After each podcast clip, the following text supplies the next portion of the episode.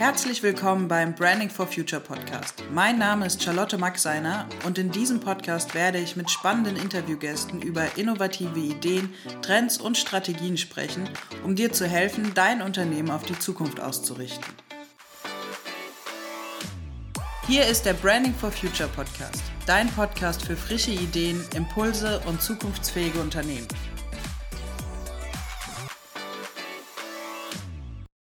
In der heutigen Podcast-Folge spreche ich mit Frank Tillemann über die verschiedenen Finanzierungsmöglichkeiten, die Unternehmer heutzutage haben.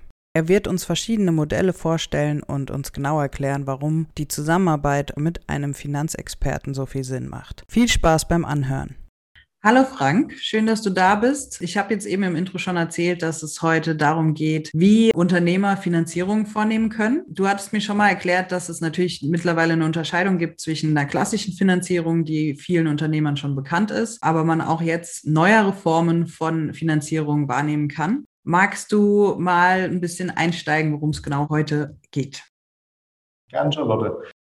Ja, das Thema Finanzierung ist ja ein riesen, riesen äh, Themenfeld für Unternehmen, wo im Endeffekt die Basis eines, Unterne eines jeden Unternehmens ähm, drauf ähm, ausgelegt ist, um weiter wachsen zu können. Und viele Unternehmer, äh, gerade bei der Unternehmensgründung, sind erstmal mit dem Punkt konfrontiert, wie bekomme ich jetzt am schnellsten Geld, äh, wie kann ich da überhaupt äh, eine Startfinanzierung bekommen. Aber vor allem auch Unternehmer, die schon länger am Markt sind, ähm, kennen oftmals nur so das klassische Finanzierungsangebot von der Bank, von ihrer ähm, Hausbank, bei der sie teilweise dann schon über Generationen sind. Und inzwischen gibt es aber so viel mehr Möglichkeiten, wie man sinnvoll auch ähm, Betriebsmittel wie Maschinen, ähm, Fahrzeuge, wie aber auch ähm, Objekte finanzieren kann, als die klassische Finanzierung, die man über die normale Hausbank eben kennt. Das heißt, Unternehmer brauchen ja prinzipiell Hilfe bei der Liquiditätsbeschaffung und der Finanzierung von Anlagen oder Betriebsmitteln. Genau. Und da ist jetzt die Frage, hast du ein Beispiel mal für so eine Hilfe bei einer Liquiditätsbeschaffung, dass wir uns einfach mal ein genaues Bild davon machen, was das konkret heißt? Endeffekt, wenn ein Unternehmen wachsen möchte oder es irgendwelche Anschaffungen benötigt. Gutes Beispiel sind Maschinen. Gehe ich normalerweise als Unternehmer packe ich meine Sachen zusammen, ähm, was die Hausbank alles äh, wissen möchte, äh, nimm meine kompletten Unterlagen mit und gehe zu meiner Bank und frage, hey, könnt ihr mir als Beispiel für eine Maschine 100.000 Euro geben? Und dann wird das entsprechend geprüft und entweder bekommt man eine Zusage, Absage, hat einen gewissen Zinssatz und dann geht es wieder nach Hause. Und mhm. Es ist inzwischen aber so, dass ähm, viele Unternehmer gar nicht mehr so diese Loyalität zu ihrer Hausbank auch haben dem Punkt kommt dann ein Finanzexperte ins Spiel. Genau, richtig. Was ist die Aufgabe von einem Finanzexperten in dieser Situation? Kann es eigentlich eher sagen, Vermittler zu spielen. Vermittler ähm, an, an der Seite von einem Unternehmer den Banken gegenüber oder den Finanzierungsgebern gegenüber. Es ist im Endeffekt so, dass äh, ein guter Finanzberater mit dem Unternehmer und mit dem Unternehmen zusammenschaut, wie können wir die Situation des Unternehmens so bestmöglich darstellen, mhm. dass der Finanzierungsgeber, sei es jetzt eine Bank oder auch eine Leasinggesellschaft, mit dem Unternehmen ein Geschäft machen möchte und das Unternehmen finanzieren möchte. Und das sehe ich als Hauptaufgabe von einem guten Finanzexperten. Das heißt, Unternehmer sollten dann nicht mehr im ersten Schritt zur Bank gehen mit den Unterlagen, sondern sich einen Finanzexperten suchen und im ersten Schritt dahin gehen und sich beraten lassen. Ja, auf jeden Fall ähm, in der Vorbereitung ist ein ganz, ganz entscheidender Punkt. Wie bereite ich mich vor auf ein Gespräch? Und äh, wenn du dann einen guten äh, Experten an der Hand hast, kann der dir schon viele Tipps geben, wie man den äh, Finanzierungsgebern gegenübertritt und im besten Fall sogar das komplett in die Hand nehmen, sodass ich mich als Unternehmer auf äh, meine Kernkompetenzen und auf die wichtigen täglichen Geschäfte auch noch mit fokussieren kann und mich darum kümmern kann. Und ähm, das Thema Finanzen, was natürlich auch wichtig ist, aber dann trotzdem irgendwo eine vertrauensvolle Hand aufgeben. Mhm. Wie genau geht denn Finanzexperte vor? Am Anfang steht immer natürlich eine gewisse Analyse um zu schauen, okay, was wird genau benötigt, ähm, für welchen Bereich wird es benötigt, aber auch, wie steht das Unternehmen momentan schon da.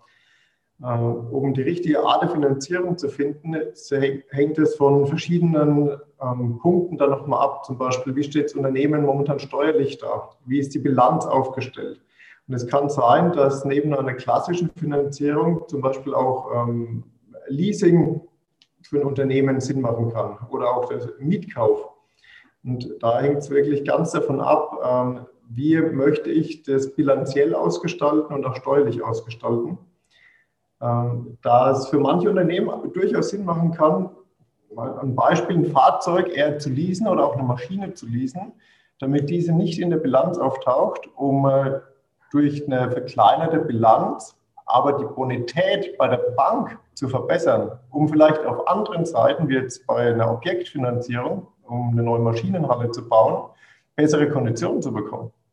Was ist der Unterschied zwischen ich gehe zu einem Finanzberater und lass mir diese ganzen Vorschläge genau vorstellen oder ich gehe zur Bank und lass mir die Angebote von der Bank vorstellen?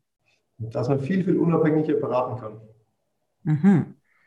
Und ähm, viel unabhängiger die Vorschläge geben kann. Weil äh, als angestellter Finanzexperte innerhalb einer Bank habe ich halt doch eine, ein Unternehmen, eine Bank hinten dran, die äh, in erster Linie Geld verdienen will. Mhm. Und ähm, wenn du mit einem Finanzexperten zusammenarbeitest, der jetzt nicht direkt bei einer Bank angestellt ist, da geht es natürlich auch darum, Geld zu verdienen. Aber ähm, hier sehe ich den, den, großen, großen Vorteil, dass ähm, eher die Kundenzufriedenheit im Vordergrund stehen sollte, um dann vielleicht auch weiterempfohlen zu werden an andere Unternehmen, an andere Unternehmer mhm. und äh, langfristig eine gute Kundenbeziehung auch aufzubauen wo man weiß, Mensch, ich habe hier einen Ansprechpartner, über den ich in allen Bereichen ähm, auch darauf zugreifen kann. Also die Motivation ist eine andere. Definitiv, ja.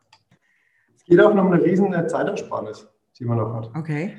Gerade wenn ich ähm, viele Termine machen muss, um äh, gewisse Finanzierungen ähm, durchzubekommen, ähm, die ganzen Gespräche innerhalb ähm, der, der Banken nehmen sehr, sehr viel Zeit in Anspruch. Und da ist es gut, wenn man hier, ich nenne es mal eine Art Sparringspartner auch hat, ähm, mit dem man im Vorfeld es wirklich optimal vorbereiten kann und im besten Fall auch über moderne Portale, die es inzwischen ähm, gibt, ähm, vielleicht sich komplett den Weg zur Bank spart. Mhm. Haben Finanzexperten mit Sicherheit ja dann ein eigenes Netzwerk auch sich aufgebaut, die unabhängig von der Bank agieren? Hast du da ein Beispiel?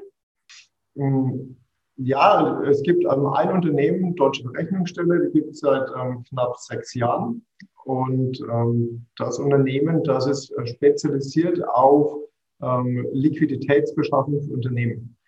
Und Liquiditätsbeschaffung, da ist eben ein Bereich das Thema Finanzierung. Und ähm, hier hätte man als ähm, Berater die Möglichkeit, äh, über ein Portal mehrere Dutzend Banken anzufragen, die halt für das Unternehmen genau auch passen. Und eben nicht nur im Bereich Finanzierung, sondern auch äh, Leasing, Mietkauf, wie ich schon mal genannt habe. Und hier hängt es wirklich dann ganz davon ab, was er fürs Unternehmen am besten ist.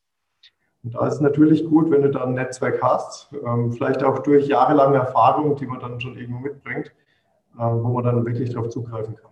Wenn jetzt ich als Unternehmer mein Unternehmen bei einer Bank quasi gemeldet bin, Mhm. Kann ich dann trotzdem mit einem Finanzexperten zusammenarbeiten und unabhängig davon mir quasi Liquiditätsmittel beschaffen, auch wenn die am Ende nicht von der Bank kommen, bei der ich bin?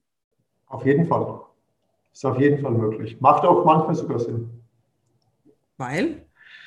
Ähm, ja, dass man ähm, auch seiner Hausbank gegenüber vielleicht äh, mal sagen kann, Mensch, äh, ich bin nicht nur auf dich angewiesen.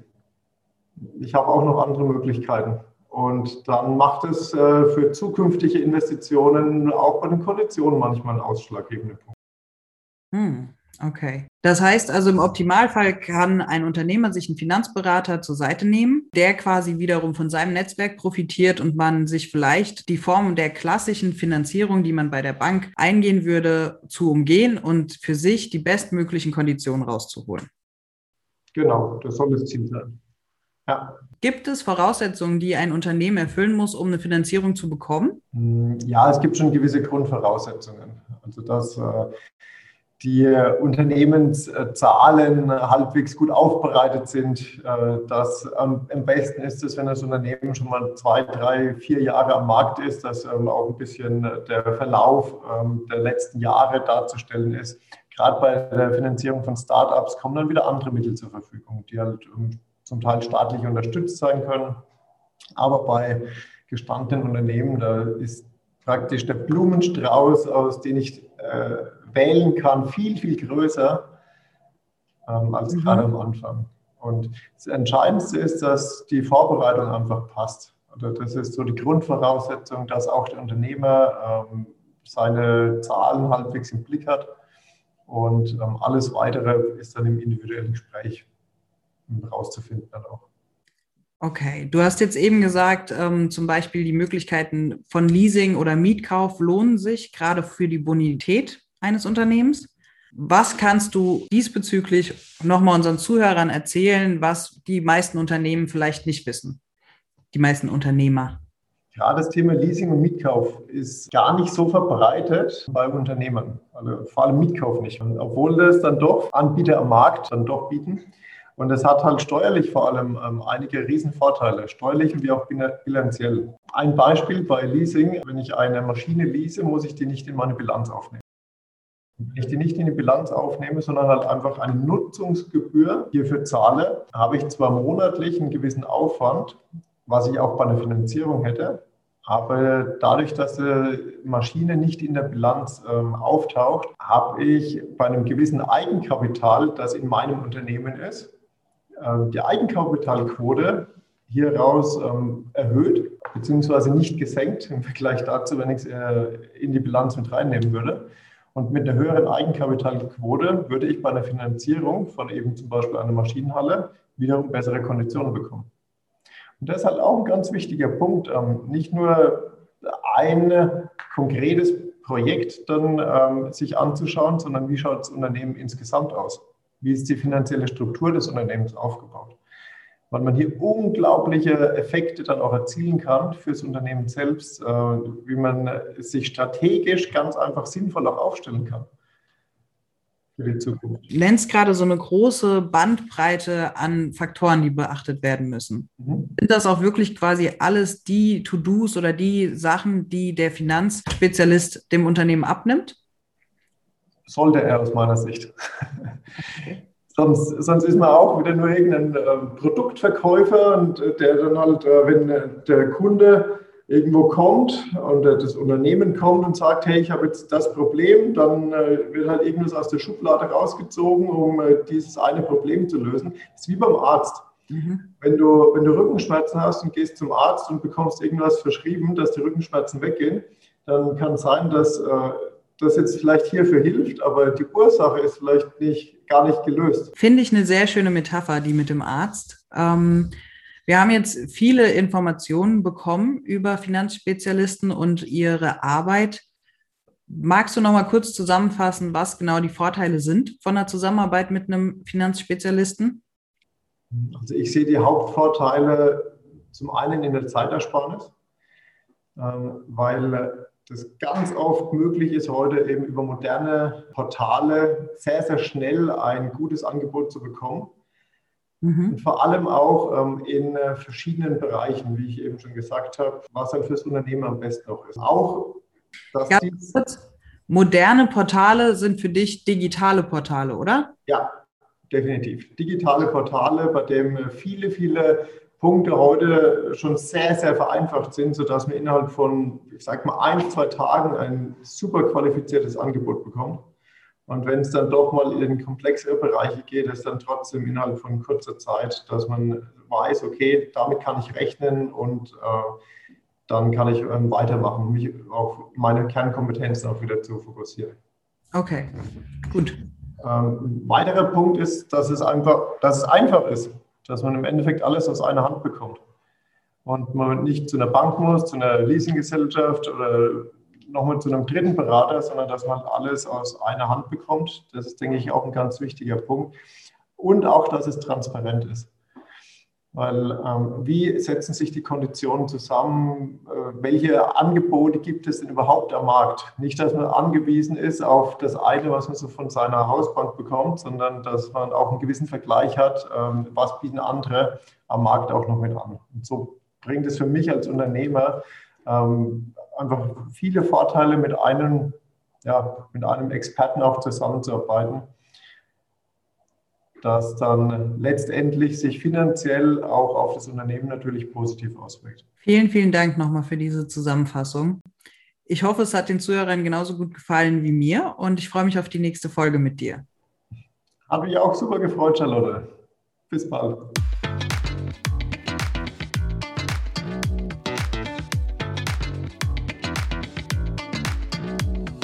Das war unsere heutige Podcast-Folge. Vielen Dank fürs Zuhören, schön, dass du dabei warst. Wir haben dir alle wichtigen Informationen und Links in die Shownotes dieser Folge gepackt. Hinterlass uns gerne deine Gedanken in den Kommentaren oder vernetz dich mit uns in den sozialen Medien. Du findest uns bei LinkedIn, Facebook, Instagram und Xing, wo wir auch regelmäßig interessanten Content für dich bereitstellen. Und wenn dir diese Podcast-Folge gefallen hat, dann freuen wir uns, wenn du uns positives Feedback in Form von einer Bewertung schenkst. Bis zum nächsten Mal, dein Branding for Future Team.